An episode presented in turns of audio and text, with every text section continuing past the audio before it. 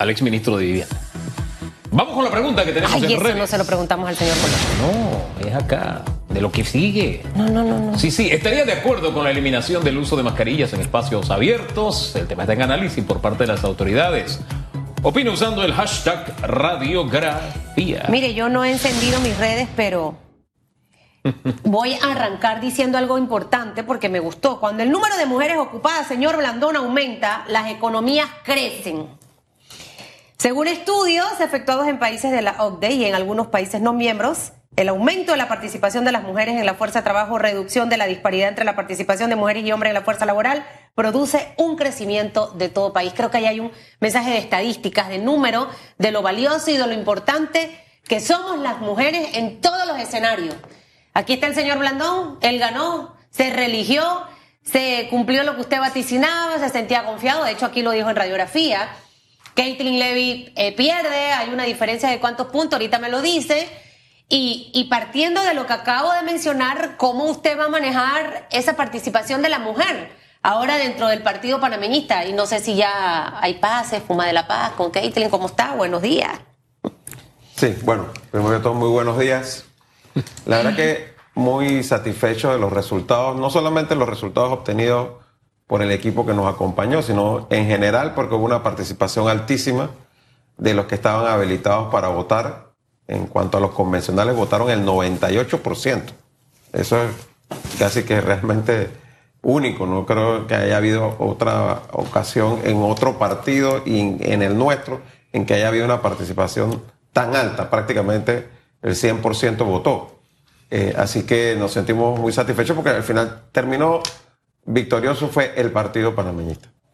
Por otro lado, en respecto a lo que menciona Susan, ahora dentro de las autoridades que se eligieron el pasado domingo estuvo la Secretaría Nacional de la Mujer, que quedó en manos de Mireya Montemayor y su equipo, y la Secretaría Nacional de la Juventud, que quedó también en manos de una joven mujer, Loanis Gaitán. En esa junta directiva de 17 cargos, 10 son mujeres. ¿no? Allí sí se cumple al 100% eh, la paridad y al final creo que es lo que representa lo que va a ser el futuro en realidad. En el futuro ya no vamos a estar hablando de paridad porque naturalmente se va a cumplir. Eso lo estamos viendo en las generaciones que están eh, ascendiendo. Ah, Hay, hay, un, hay un logro que tiene el partido panameñista que es histórico, porque la única mujer que ha estado en la presidencia precisamente es de este partido, Mireya Moscoso. A mí me llamó la atención que con, con ese antecedente y con lo que ella significa en el partido, eh, no lo estaba apoyando usted, estaba apoyando precisamente la parte perdedora. ¿Cómo anda? Yo, yo bueno, ¿cómo mira, esas relaciones con doña Mireya a propósito? Bien, de hecho estuvimos conversando hoy temprano, pues, felicitándola porque hoy la condecoran en el Parlatino por parte del presidente eh, Cortizo en el Día Internacional de la Mujer. Mira, una foto no significa un apoyo, ¿no? Eh, ahora bien, nosotros nos toca, después de la elección del pasado domingo, y como candidato ganador, extenderle las manos, abrirle la puerta a todos los demás. Ya yo no soy el presidente del partido del 71% que votó conmigo, sino del 100%. Y tengo que trabajar con todos y para todos. Y eso es lo que vamos a hacer. ¿Ya ha atendido los puentes, disculpe, con Kathleen, por ejemplo? Nosotros conversamos brevemente por vía celular el día domingo y quedamos de, de reunirnos personalmente, obviamente. Y bueno, la elección apenas fue antes de ayer, ¿no? Ayer estuve hablando con quienes resultaron triunfadores, con algunos que, que no ganaron dentro del equipo nuestro. Ya mañana tenemos, perdón, hoy tenemos la primera reunión del directorio nacional que resultó electo el pasado domingo para ir viendo lo de la convención, porque tenemos una convención ahora este domingo en, en Santiago, que hemos- estamos ya trabajando en la organización de la convención en sí, que ya obviamente está adelantado, pero ya ahora sí podemos prestarle atención como se requiere por parte nuestra a todos los detalles de esa ¿Y, convención. y cuándo? ¿Ya tienen fecha para reunirse con, con, con Kathleen o todavía? No, todavía. O sea, primero, ahora mismo, como te dije, hoy nos vamos a reunir el directorio nacional electo. En los próximos días yo me voy a estar reuniendo con varios dirigentes del partido por separado para ir conversando, ir limando cualquier aspereza, ir, tú sabes, como dicen, eh, recogiendo los heridos que hubo Después de cualquier contienda siempre hay heridos, hay gente que no obtuvo los votos que, pensaba que iba a obtener, algunos que no llegaron a la meta que tenían. A todos esos eh, le queremos transmitir el mensaje que al final en el partido todos son importantes y todos son necesarios, nadie sobra. Ahora, es importante también resaltar que dentro de esta nueva etapa en la que entra el Partido Panameñista, el señor Blandón está dispuesto a fortalecer esos lazos que quizás se rompieron por la campaña, entendiendo que hay figuras que no estaban con usted. O sea, trabajar no solo con una catering, sino también con otras figuras que obviamente iban por la otra línea, eh, que se disputaba también la presidencia del partido. O sea, eh, la famosa unidad es fácil decirla, pero hacerla ahí es donde es el tema como a veces complicado. Eh, ¿cómo, ¿Cómo pretende usted lograr esto viendo los episodios, episodios también traumáticos que han tenido otros partidos políticos, que realmente no han hecho realmente esa verdadera unidad? Sí, bueno, mira, lo primero es que nunca vas a lograr unanimidad. O sea, nunca vas a tener 100%. Y, y el que quiere lograr el 100% termina no haciendo nada, porque no puedes quedar bien nunca con todos. Okay. Siempre vas a quedar mal con alguien, porque al final tienes que tomar decisiones. Y, por ejemplo, una junta directiva tiene 11 cargos. No tiene ni 50, ni 100, ni 200 cargos. Y siempre va a haber alguien que pensó que merecía más que otro estar dentro de los 11 cargos. Y eso eh, pues es su derecho, pero al final el que dirige tiene que tomar decisiones. Siempre, y eso me ha caracterizado en toda mi vida política, yo soy un hombre de consenso. Yo soy un hombre de dialogar.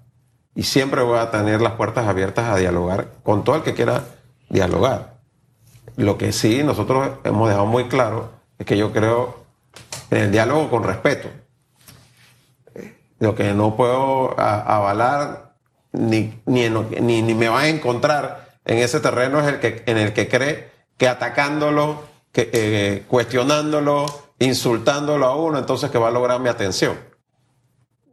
Ahí sí me sale lo del cholo chitrano. Yo, yo, yo soy de, lo que creo. Si tú quieres hablar conmigo, me llama y conversamos. Pero si quieres llamarme mi, atención insultándome, entonces ahí sí me cierro. Oiga, mirando hacia adelante, creo que fue la última vez que conversamos, le planteamos las aspiraciones por la presidencia de la República. Usted dijo primero esto. Bueno, ya se pasó, ya se, ya se dio ese paso. Eh, ¿Cómo anda el tema de las aspiraciones presidenciales? Y se lo ligo a otra pregunta. El panameñismo es conocido porque, sí, va en coalición, va en unidad, todo lo que quiera, pero no cede la cabeza. Así lo hizo en las elecciones del 89. El candidato presidencial por el que todo el mundo apostaba era un, señor eh, Ricardo Iras Calderón, era el candidato natural, por llamarlo de alguna forma, y el que tuvo que ceder fue él. El para mí mismo dijo, no negociamos la cabeza. Con doña Mireya hubo mil cosas en el camino ella dijo, yo no negocio la cabeza. Este, esa, esa frase es válida si usted tiene aspiraciones o usted está dispuesto a negociar. Mira, el panameñismo aspira a presidir una alianza de oposición. Tú sabes que en el 2009 sí hubo una excepción a eso que fue en el caso de Juan Carlos Varela como vicepresidente de Martinelli. Hubo unas circunstancias especiales que llevaron ese momento a tomar esa decisión. Nosotros en estos momentos estamos aspirando a presidir una alianza eh, de oposición y vamos a trabajar con esa mente, con esa meta en mente, ¿no? Eh, lo que nos corresponde ahora es que, como te dije, ya pasada la elección, ya renovamos todas nuestras autoridades nacionales ganamos de manera contundente el equipo que nos apoyaba. Ganamos 11 de los 11 puestos de la Junta Directiva, la Secretaría de la Mujer, la Secretaría de la Juventud, la mayoría amplia de los directores nacionales, en fin. Fue una victoria contundente. Ahora nos toca sumar al grupo que no nos apoyó. Nos toca... Que es importante. Por supuesto. Y así siempre lo hemos hecho. Yo reitero, la mayor muestra de ello Mario Chaleco es mi secretario general en estos momentos cuando fue mi contendiente en dos elecciones internas. Ahora también tenemos que agarrar toda esa estructura que se escogió ya y ponerla a funcionar, porque de nada vale tener directorios provinciales, distritales, de corregimiento si no se reúnen y no tienen funciones. lo que queremos es que toda esa estructura tenga vida, tenga actividad. Y luego a partir de la semana del 14 de marzo, después de la convención de Santiago, voy a recorrer el país para reunirme con todos los directorios provinciales y comarcales electos e ir definiendo junto con ellos una hoja de ruta. En este mes de marzo también nos vamos a reunir con todos los representantes, alcaldes y diputados O sea, que la que agenda, fueron está, electos del partido la agenda está apretada. Por supuesto que sí, que el tiempo no, no sobra, que el tiempo está corriendo en contra de todos. Porque ya ¿Cuándo se tenemos abre? un calendario definido para primaria. En, en junio del próximo año todos los partidos vamos a estar en primaria. Es decir, que junio del próximo año, quienes deseen o aspiren también a correr como candidato presidencial, ahí pueden tener la oportunidad de hacerlo. Bueno, las postulaciones van a ser en marzo del otro año. La misma elección va a En ser en junio. junio. O sea que estamos en marzo ya, o sea, estamos hablando dentro de un año. Y usted mantiene es su, su, su intención de correr para marzo. Y he escuchado de otros que quieran entrar allí. El Chaleco no, ya no tiene ganas, ¿no? Me imagino que lo apoya usted. Él ha dicho que nos apoya a nosotros. Y por supuesto, que quede claro, yo tengo toda la intención de correr como candidato en las primarias del partido a presidente de la República. Cualquiera otro que quiera hacerlo también tiene todo el derecho, porque estamos dentro de una democracia del partido y cualquiera se puede postular en una primaria. Nosotros vamos a hacer el trabajo como lo hemos hecho hasta ahora. Fíjate, en las primarias del 2018 yo saqué el 58% de los votos. En la convención de Penonomé de hace dos años saqué el 63% de los votos. Y en la elección de este día domingo saqué el 71%. O sea, cada elección hemos ido sacando un mayor porcentaje de apoyo de, los, de, los- de la base y de la dirigencia del partido. Vamos a seguir trabajando en esa dirección para seguir aumentando la base de apoyo. Nunca vamos a llegar al 100%, nadie llega al 100%, pero de que vamos a continuar para ampliar esa base de apoyo, así lo vamos a hacer. Don José, usted vuel- vuelvo a un poco la línea de pensamiento de hace unas preguntas atrás. Usted aspira a encabezar una alianza de oposición. Aspira a la cabeza, a presidirla, candidato presidencial. ¿Y usted a quiénes ve en esa alianza de oposición? Cambio democrático. Bueno, obviamente, Panamá. una alianza de oposición, Hugo va a ser con partido de oposición, no va a ser con el partido de gobierno. No, es ¿Cuál lógico. Ahora, Quiero que me lo, me lo ubique por proximidad, por historia, qué sé yo. es que aquí hay muchos otros factores que, que hay que definir antes de, de que lleguemos allá. O sea, en el caso de cambio democrático, ellos tienen una convención que hacer. ¿No? Si va a ser la convención, no se va a hacer la convención. ¿Cuál va a ser el resultado de esa convención? Eso hay que esperar. ¿No? Porque no es lo mismo que gane uno o que gane el otro. Entonces, todas esas cosas habrá que, que sentarse a, a- a verlas por parte nuestra, ¿no? ¿Qué va a pasar con el partido Otro Camino, que es otra de las alternativas? ¿Qué va a pasar con los partidos más chicos? No lo pase por, no, no se lo salte porque también es oposición. Por eso le hablaba de Ese afinidad. sería el único Sí. con el que no. Por eso le hablaba de afinidad. Yo veo esa posibilidad muy remota. Ya los panameñistas vivimos esa experiencia. Pero no es lo mismo que tiene Rómulo. No, porque la experiencia se vivió fue con Ricardo Martinelli como presidente de la República. Él fue el que nos sacó a mitad de gobierno, habiendo sido pieza fundamental en su victoria del 2019, del 2009. Eh, en lo personal, tuvimos mucho, Muchos choques, incluso cuando todavía estábamos en la alianza de gobierno. Yo era diputado de, de la bancada de gobierno y tuvimos muchísimos choques con el presidente eh, de la República. El curso me llegó a mí a acusar de ser yo el que había provocado eh, la ruptura de la alianza.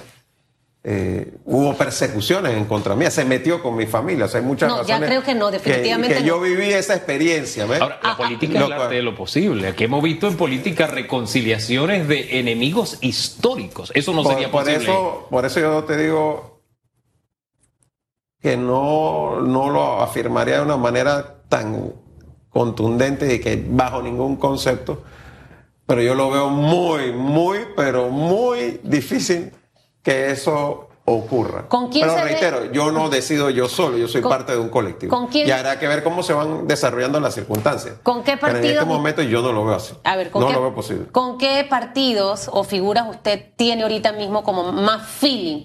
Esto se lo pregunto porque de hecho ayer en la noche llegó un amigo de viaje y me dice, Susan, ¿cuándo regresan los bochinches? Y que no, los bochinches, los bochinches ya no están. es que te tengo un bochinche. Y yo, ah, como mañana va Blandón. Me dice, pregúntale por qué se han dado conversaciones entre Rómulo, Blandón, Lombana. Me mencionó ese, ese, ese, ese, ese, ese círculo de tres. Y me dice, y escuché que el señor Blandón estaría optando por la alcaldía. Yo me quedé en shock cuando usted peló los ojos, ¿no? Ya usted peló los ojos. Digo, a mí me extrañaría que él decidiera irse por la alcaldía. El tema es que Rómulo también quiere ser presidente, señor Blandón, y usted también, y Lombana. O sea que yo veo también como muy complicado que alguno tomara la decisión de bajarse del bus. Para que usted me aclare esto, por favor, que sé que está escuchando porque ya me chateó. Mira, no ha habido ninguna conversación que incluya a los tres. Yo he tenido conversaciones con Rómulo con respecto a cuando estábamos en el tema de la constituyente, ¿no? Y por supuesto, y siempre he dicho que debiéramos reunirnos los tres. No por un tema electoral, sino por un tema de agenda país. Hay temas que no pueden esperar al 2024. Hay temas en los que si estamos de acuerdo los tres, debiéramos empujar los tres en la misma dirección. El tema de la caja del Seguro Social. Cuando tú escuchas las declaraciones de Rómulo, escuchas las declaraciones de Lombana y escuchas mis declaraciones, hay similitudes importantes. Entonces, ¿por qué no sentarnos y empujar esos temas para que el gobierno ¿y qué respuesta ha tenido de ninguna de, hecho ninguna. Eh, ya te digo con el que más comunicación tengo es con, con Rómulo pero nosotros no cerramos la puerta a hablar con Lombana sobre esos temas nacionales. Porque de nuevo vayamos o no vayamos juntos en una alianza en el 2024, hay temas que el país necesita abordar desde ya. Estamos en el 2022. Aquí, aquí comenzando el 2022. Aquí hay temas de, generación de empleo, aquí hay temas de seguro social, aquí hay temas de seguridad, hay temas de educación, que los temas de educación al final no son temas que se resuelven en una gestión de gobierno. Tiene que haber compromisos que vayan más allá de una gestión de gobierno. ¿Y por qué no sentarnos en lo que estamos aspirando a presidir el, el país? A partir del 2024, ¿por qué no sentarnos a hablar de esos temas con el gobierno? Para decir, mira, hagamos estas cosas, estamos de acuerdo en que tú hagas esto y esto nosotros nos comprometemos a darle continuidad, no que vamos allá con otro librito y lo que tú comenzaste lo vamos a cambiar. Una de las críticas más fuertes es que no existe una verdadera oposición en este momento. ¿Cuál va a ser ese rumbo ahora que usted nuevamente preside el partido? Primero para fortalecer esa verdadera oposición y segundo, eh, para ver si finalmente esto que habla, que sería súper positivo para el país, siempre las opiniones en contra aportan y te permiten encontrar el rumbo. ¿Cuál va a ser esa agenda que va a tener no solo para el partido, sino para lograr esto? No sé si va a insistir nuevamente, va a llamarlos, va a escribirles, a ver si finalmente se sientan y conversan. Sí, definitivamente, mira que parte de nuestra agenda, como tú dices, hay muchas cosas ya en la misma previstas es tener esas conversaciones, tanto con Rómulo como con Lombana. Y por otro lado, con los dirigentes de los otros partidos de oposición, porque aquí está también Muñoz de Alianza, está Toto Álvarez de, de País, ¿no? con los que también sentimos que tenemos que sentarnos a conversar, y la democracia cristiana, el Partido Popular, con, con Brea. Eh, de hecho, ya hicimos un acercamiento para poder tener una reunión. Espero que la otra semana con Brea sobre estos temas. Entonces, todas estas cosas hay que ponerlas sobre el tapete antes de hablar de una alianza. Porque el momento de hablar de una alianza va a ser el próximo año. Este año no. Mira, quizás a finales de este año, porque el calendario todo se adelantó con, con las primarias en junio, pero ahora mismo nosotros, nuestro enfoque desde el panameñismo es primero poner a funcionar toda la estructura que acabamos de recién elegir. Empezar a inscribir de nuevo, empezar a capacitar, a ir identificando la probable oferta electoral, porque al final esa oferta electoral se va a decidir una primaria, pero tenemos que ir motivando a cada vez más personas. Hoy es el Día Internacional de la Mujer y queremos que más mujeres participen. Esa es una de nuestras metas y para eso no hay simplemente que darle discurso, hay que capacitarlas, hay que darle los recursos, las oportunidades para que puedan eh, atreverse a, correr en un proceso de primarias el próximo año. Eh, y por otro lado está el tema de la agenda país. Y nosotros ya verás el día domingo que este que viene el mensaje que mandaremos a la membresía del partido y al país, donde definimos mejor nuestro rol como partido eh, de oposición. Yo sí creo que hemos hecho una oposición continua a lo largo de estos dos años y medio, pero definitivamente toca reconocer que la gente siente que tiene que ser mucho más enérgico, mucho más firme nuestro rol en general como partido de oposición que somos. Hay por parte del Tribunal Electoral una decisión. Acogió la petición de revocatoria de mandato del señor alcalde, de su sucesor precisamente aquí en el municipio capital. ¿Qué opinión tiene usted sobre, sobre este proceso? ¿Es necesario revocar el mandato? ¿Usted prevé debe terminar? O como dijo Bolota, se sentaría un mal precedente, dice Bolota, si se toma una decisión así. Mira, yo no creo que sería un mal precedente, yo todo lo contrario, creo que sería un buen precedente, pero sí veo muy difícil, a la experiencia que tuvimos con lo de la firma para la constituyente, veo muy difícil que se puedan recoger esas 200 y pico mil de firmas solamente de manera digital. Eh, por más que el Tribunal Electoral quiera decir que eso facilita el proceso, es todo lo contrario, lo dificulta. Sería mucho más fácil con firmas manuales. Eh, pero por otro lado, sí, como reflexión, eh, la verdad que yo me siento muy, muy decepcionado porque el daño que el señor José Luis Fábrega le ha hecho a la descentralización es enorme. Nosotros, en los cinco años que estuvimos en la gestión de la alcaldía de Panamá, logramos resultados importantes y el más importante de ellos es que la gente volviera a confiar en la alcaldía como responsable de tareas que le corresponden a los gobiernos locales. Tú escuchabas en el quinquenio pasado la gente diciendo, pásenle la recolección de la basura a la alcaldía, pásenle la administración de la cinta costera a la alcaldía, pásenle la administración del Parque Omar a la alcaldía. ¿Por qué lo decían? Porque veían una buena administración de parte de la alcaldía, que se interesaba y hacía que las cosas ocurrieran. Hoy en día, dile a la gente que le pase la, recolección del residuo a fábrica para ver qué van a decir. ¿Usted siente que él es prepotente, como mencionó el señor Bolota, que es del propio Partido Revolucionario Democrático? Acá hay mucha prepotencia y quizás eso es lo que ha dificultado el desarrollo de su gestión. Mira, yo creo que hay muchísimos factores, pero principalmente, y aquí, hombre, que no venga el PRD a decir que es culpa de fábrica. Cada vez que el PRD ha llegado a la alcaldía ha pasado lo mismo. Es un atraso para el gobierno municipal. Y aquí hay, hay un tema de que el señor Fábrega está haciendo exactamente lo mismo que está haciendo el señor Cortizo en el gobierno. Ha nombrado a su gente sin importar si tienen los requisitos técnicos para hacerlo. Cuando yo estuve en la alcaldía de Panamá, en los puestos de abogados había abogados, en los puestos de ingenieros había ingenieros, ¿Y ahora qué en los puestos de arquitectos. Aquí tienen de cualquier cosa, hombre, gente que no tiene la preparación, que son cuadros políticos solamente. Agarraron y, votaron técnicos para nombrar funcionarios que, políticos, totalmente. esa es la gran la culpa de la incapacidad que está viendo ahora mismo en la alcaldía de Panamá, pero también en el gobierno es producto de eso. Fíjate lo que está pasando para que iniciaron las clases este lunes que ayer.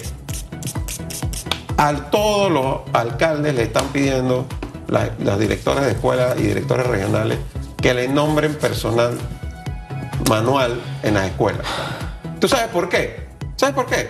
Porque los votaron, las votaron como ganaban 600 dólares salario mínimo, entonces agarraban 3, 4, eso es lo que han hecho, han, votado 3 trabajadores manuales para nombrar un administrativo con 1.800 dólares. Un administrativo que no se necesitaba, que es un cargo político que han nombrado para poner un compartidario. Pero las alcaldías y juntas comunales tienen esa, injerencia en, en Meduca es que como los directores de escuelas se encuentran con que no tienen trabajadores manuales, ¿qué tienen que hacer? Tienen que ver cómo resuelven.